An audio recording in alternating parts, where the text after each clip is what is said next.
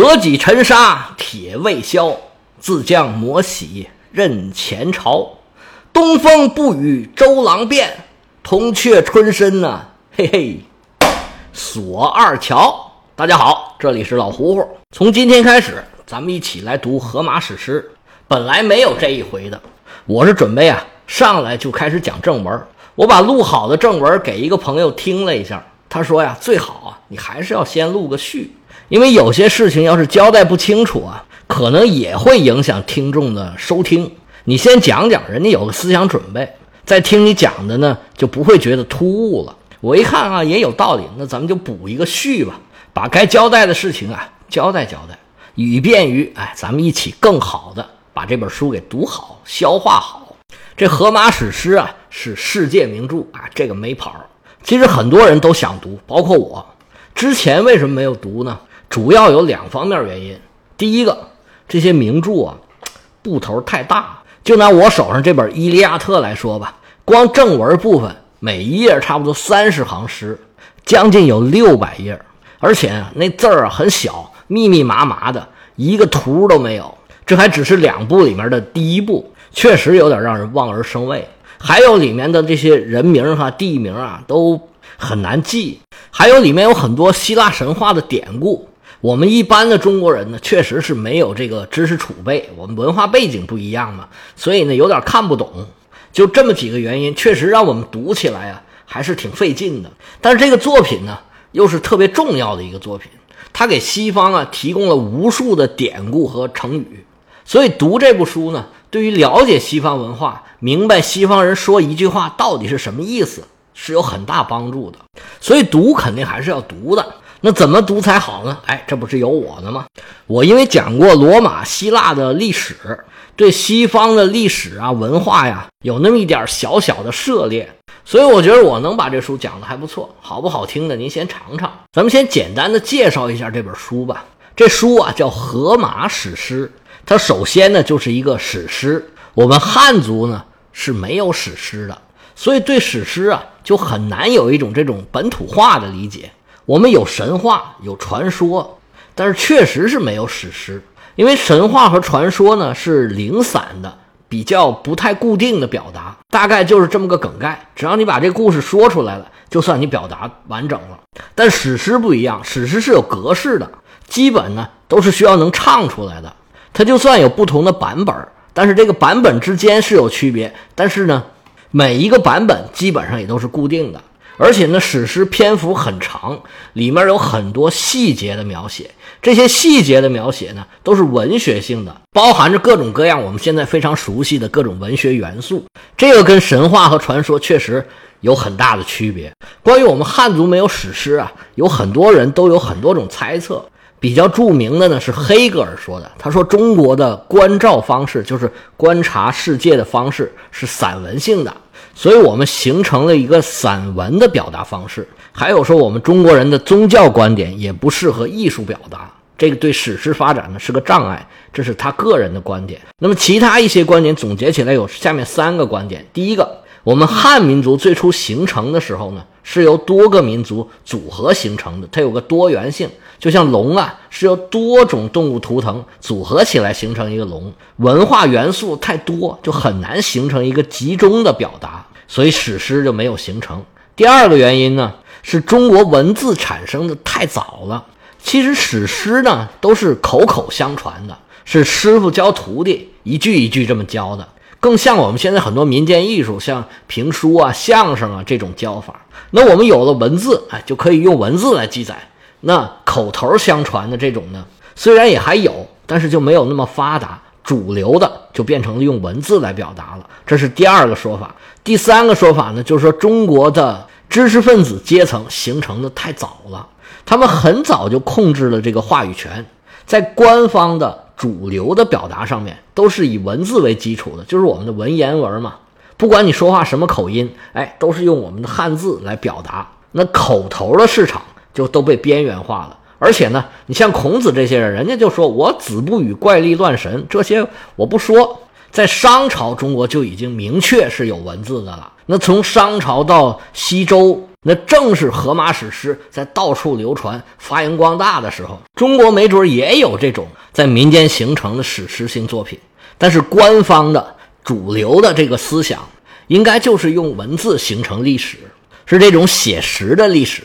那这种口口相传的民间文学呢，可能就被边缘化，然后就逐渐消失了。这是猜测吧，我的猜测。所以中国人记录历史是很厉害的。到了孔子那儿，他就有一套很完整的史学思想了。春秋时期也就形成了很多这个史学作品了。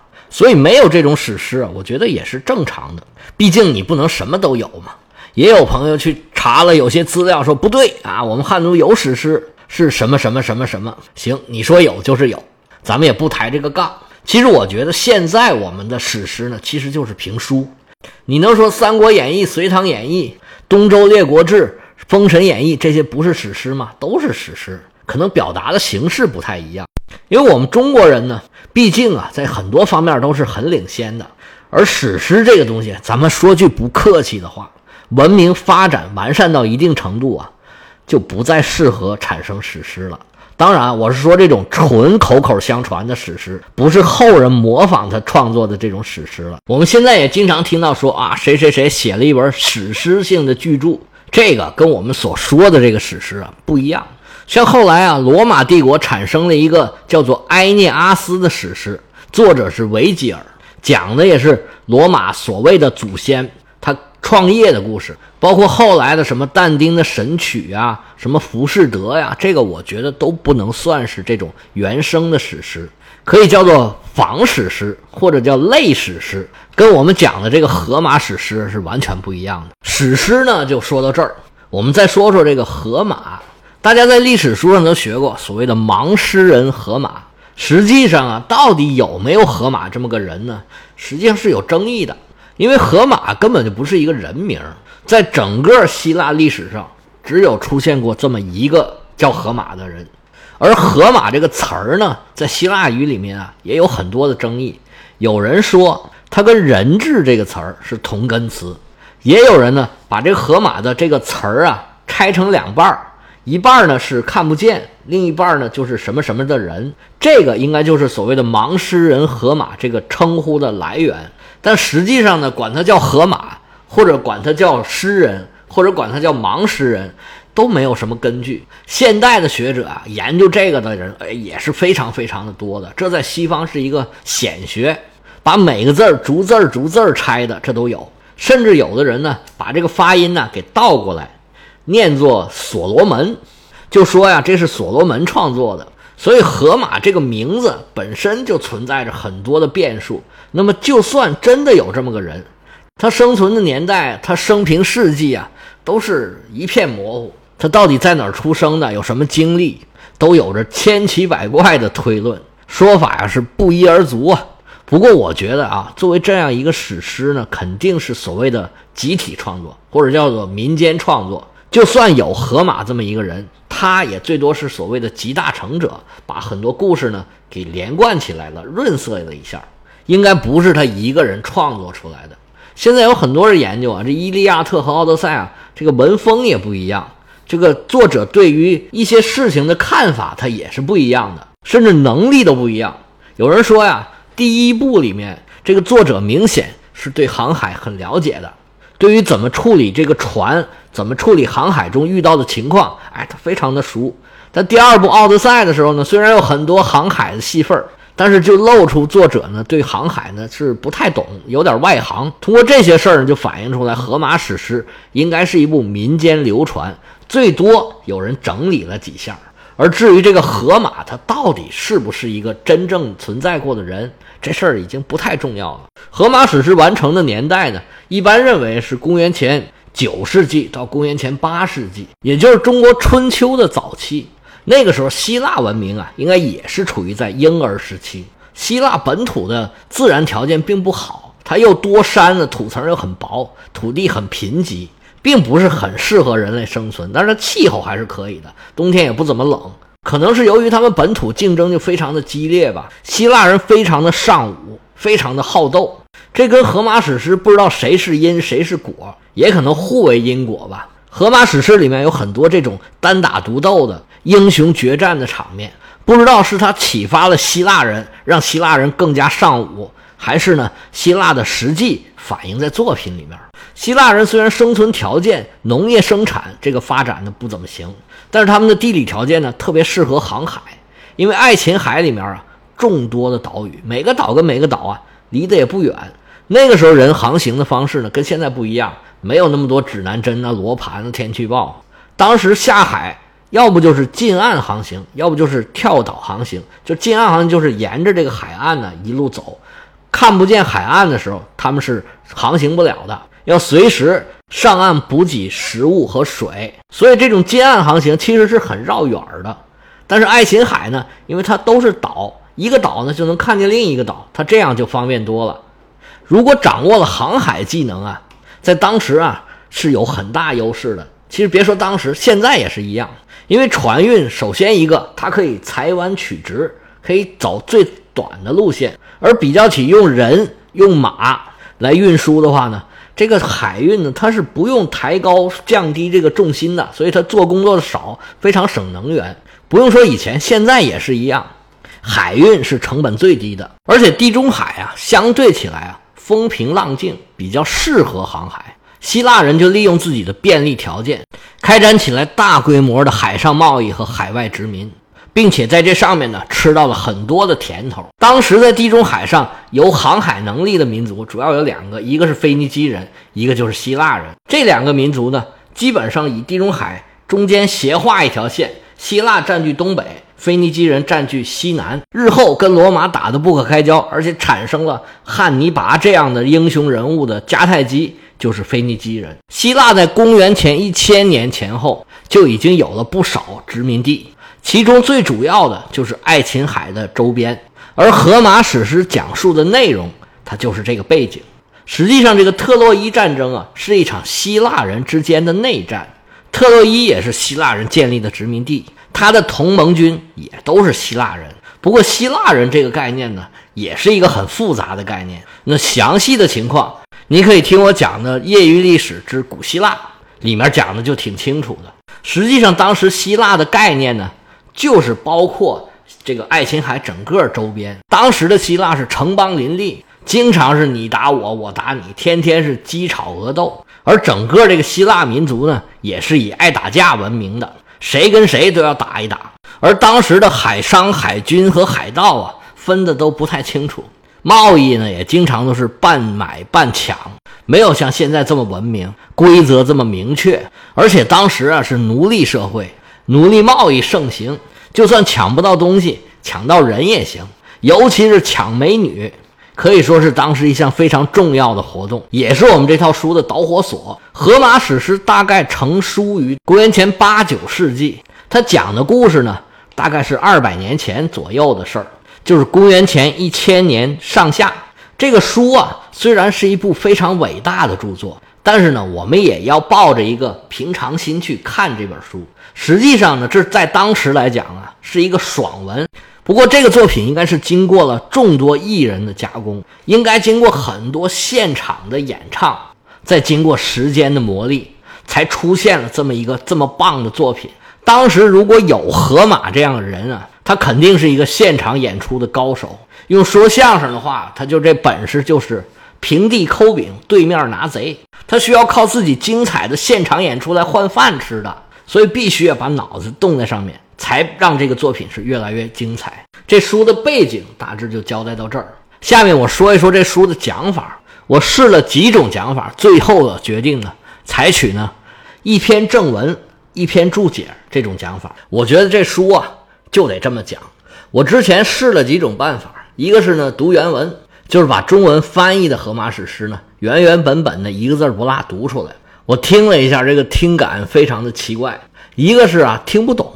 里面有太多的人物啊、典故啊、地名啊、神话故事啊，这个你不介绍一下啊？确实，我们中国人啊，跟他们文化背景不一样，普通的中国人是没有这个知识储备的，所以听起来啊，云里雾里是不知所云，里面让人走神的点太多，而且呢，读起来太装了，我这边嗓子都喊破了，但是听起来呢，就不是一个人在说话。感觉那个情绪啊也是空的。还有这个呀，本来他这诗啊，希腊语它就是不押韵的，但是他的语言里面自有一种节奏在。如果用古希腊语读出来啊，那自有它美妙的地方。甚至翻译成拉丁语、翻译成英语，哎，都是比较容易的。我看过一个英语的译本，哎呀，翻得非常的押韵，读起来啊感觉很有趣。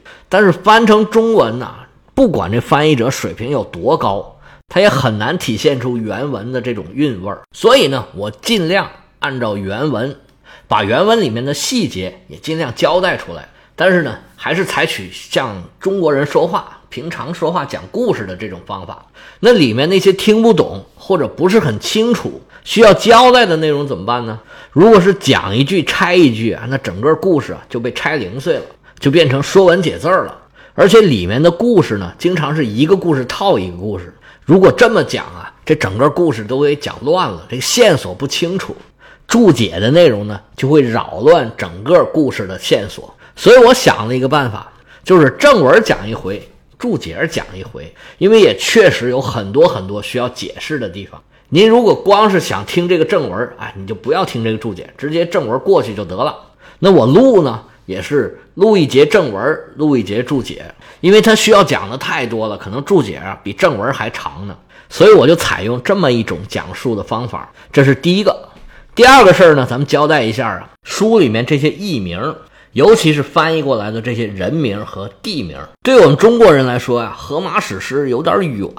它原文呢，当然是用古代希腊文写成的，当时的发音就跟现在的希腊语有一定的区别了。而希腊语对我们中国人来说呢，基本上会的人就挺少的。希腊字母呢，你别说别人，我自己就不认识。它的读音规则跟我们日常接触这些语言区别还挺大的。所以，我们日常接触的《荷马史诗》里面这些人名啊、地名啊，经常都会有不同的翻译。因为有的呢是希腊语的译音，有的是拉丁语的译音，也有的呢是英语的译音。我举个例子啊，比如说阿基里斯或者叫阿克琉斯，在拉丁语里面呢读作 Achilles，所以阿基琉斯和阿克琉斯基本上都是跟拉丁语这翻出来的。